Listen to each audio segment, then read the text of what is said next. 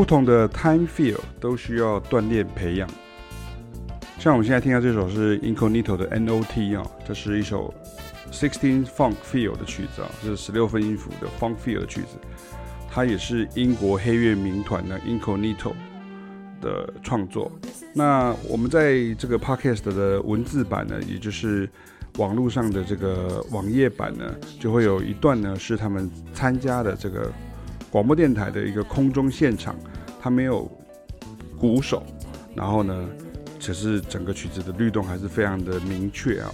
然后原曲当然有爵士鼓跟管乐组，但是你现在听到网络上面的这个版本呢，它没有，可是它却是非常的 groovy 那样哈。所以说，其实爵士鼓不是你用来依赖的，节奏上面的培养也不是只有靠节拍器啊，说哦我只要对准节拍器就可以了，你要习惯爵士鼓的逻辑。与感受节奏律动的方式，然后就是贝斯的律动了。这就是你要学习 groove 类型的音乐的时候呢，你就真的要去懂得其他乐器的功能与特色，熟悉他们的语言，因为他们的语言就是我们要用的语言。就跟你去日本，你应该不会用韩文沟通哦，也会一直听到有人用日文哦跟。讲日语跟看到日语哈，你在日本大概就是一个日语的环境嘛哈，所以你要习惯这些 groove，习惯这些语言这样。那你要先突破原有的成见与习惯，你就能够像他们一样，即便没有鼓手在场啊，他们依依旧呢合奏的超级 groovy 啊。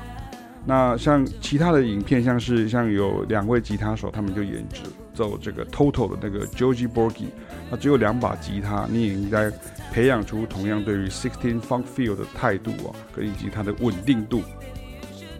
那我们回到这个像 Swing Feel 了，然后我想举一个乐团，我先说明一下这个音乐的部分，大家可以到网页上去听文字版里面所附的影片。像我们介绍到一个乐团叫做 Brussels Jazz Orchestra，它是比利时的爵士大乐团啊，里头的成员有我们的老师啊、学长学弟啊、同学啊等等。影片当中的钢琴手是凯亚老师的第二位主修老师，那现任的贝斯手是我们的乐团课老师与好友啊，Bogdanov。那我们的专辑都是他跟我们一起录音的哈。现在是母校爵士音乐系的系主任哈，所以很熟。那这个乐团的小号手之一呢，是我同班同学哈，耶伦啊。那这个团真的很优秀，他们曾经入围过美国格莱美奖的年度最佳大型爵士乐团奖啊，它是全世界最好的 Jazz Big Band 之一啊。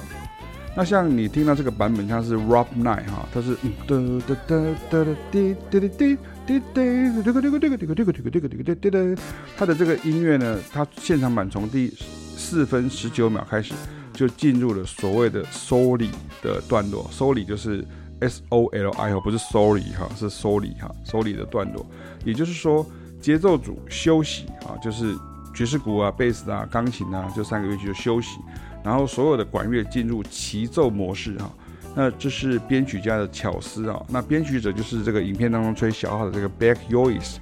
Beck Joyce 呢，我们曾经邀请他来台湾教过台北国际爵士音乐营啊，并在爵士节当中演出。那其实这一段像是这种 Soli 的片段呢，它就是 Jazz Big Band 的这个炫技段落。那每个乐手的声部不同，但是旋律节奏相同，所以就格外考验每位乐手的技巧。然后大家要像战斗机飞行特技小组一样啊，保持齐飞的高难度状态。那这种 Soli 可以编写在不同的节奏风格当中，像 Warp Nine 呢，就是非常快的 Swing Tempo。那为什么要分享这样这样的一个感觉？就是要告诉大家说，你要训练建构很强壮的 Internal Beat，也就是内在的这个节拍。或是 time feel，time feel 这个这在中文很难解释啊，因为它中文里面很少有这样的语境啊，就是感受那个时间的律动的长度跟它的这个固定的律动的这个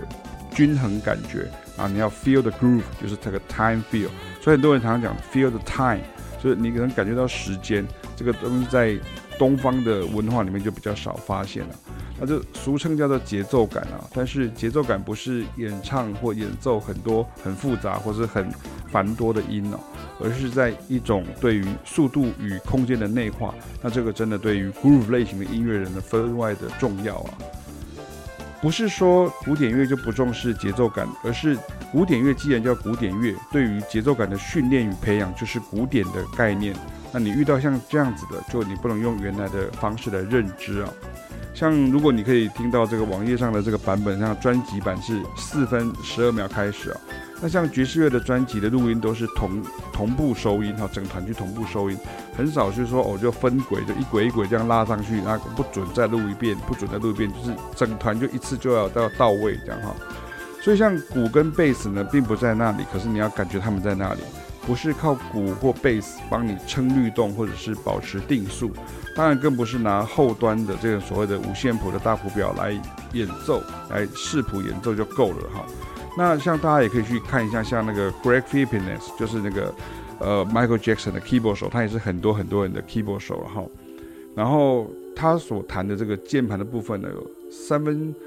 呃，之二，或者是你可以甚至说是四分之三哈，都是他弹奏录制原曲的哈。那我有另外一篇文章在介绍他。那反过来讲，就是说你鼓手你也用这种音乐的角度呢，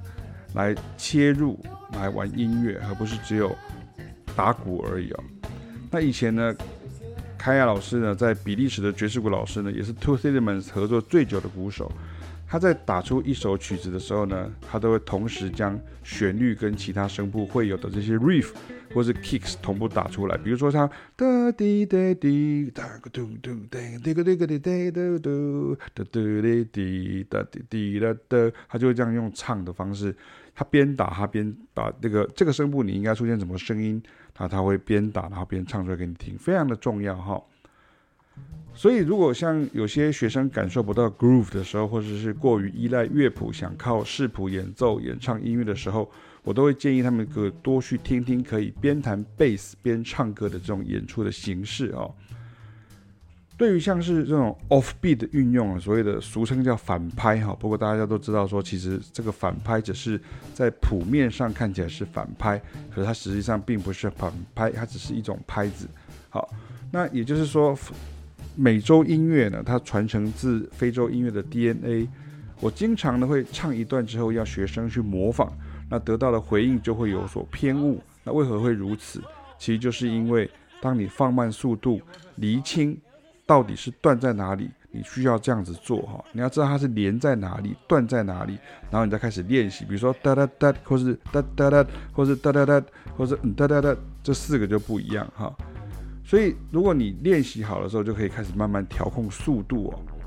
那我举过一个在语言当中很明显的例子哈，算是蛮鲜明的，也是我的亲身经历啊。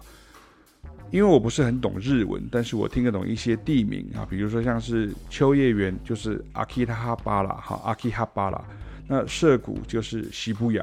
那御茶之水就是 Ojano Mizu 哈，就是像这样。那沟之口就是 Mizonokuchi 哈。那为什么会知道那么多的原因？因为去过太多遍了。像那个沟之口车站就是到喜竹学院音乐大学的车站啊。那有一次我在东京呢，因为要去看一位爵士乐手朋友的演出，那我就瞄了一下资讯呢，哎，好像是 Asakusa，因为我用英文看嘛哈。那这个我知道啊，就是浅草那边嘛，就 Jazz Pop。那所以我就做了往浅草。车站的安排哈，就是那个雷门寺那个浅草嘛哈，那我就中途先去了一趟沿途的地方办事情啊。那你也知道，在东京就是要靠地铁嘛，所以大家都知道。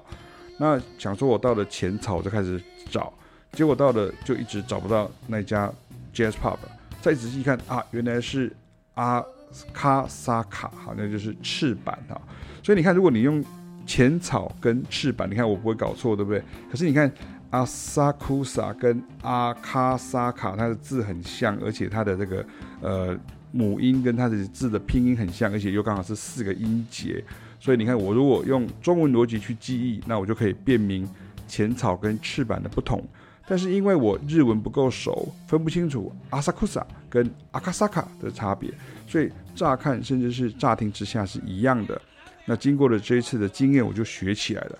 对于 groove 的节奏句型跟组合，你也要有一样的学习的态度哈，也就是你要分辨的够细啊。所以这一篇的主题是在跟大家讲到说，不同的 time feel 你都要锻炼培养。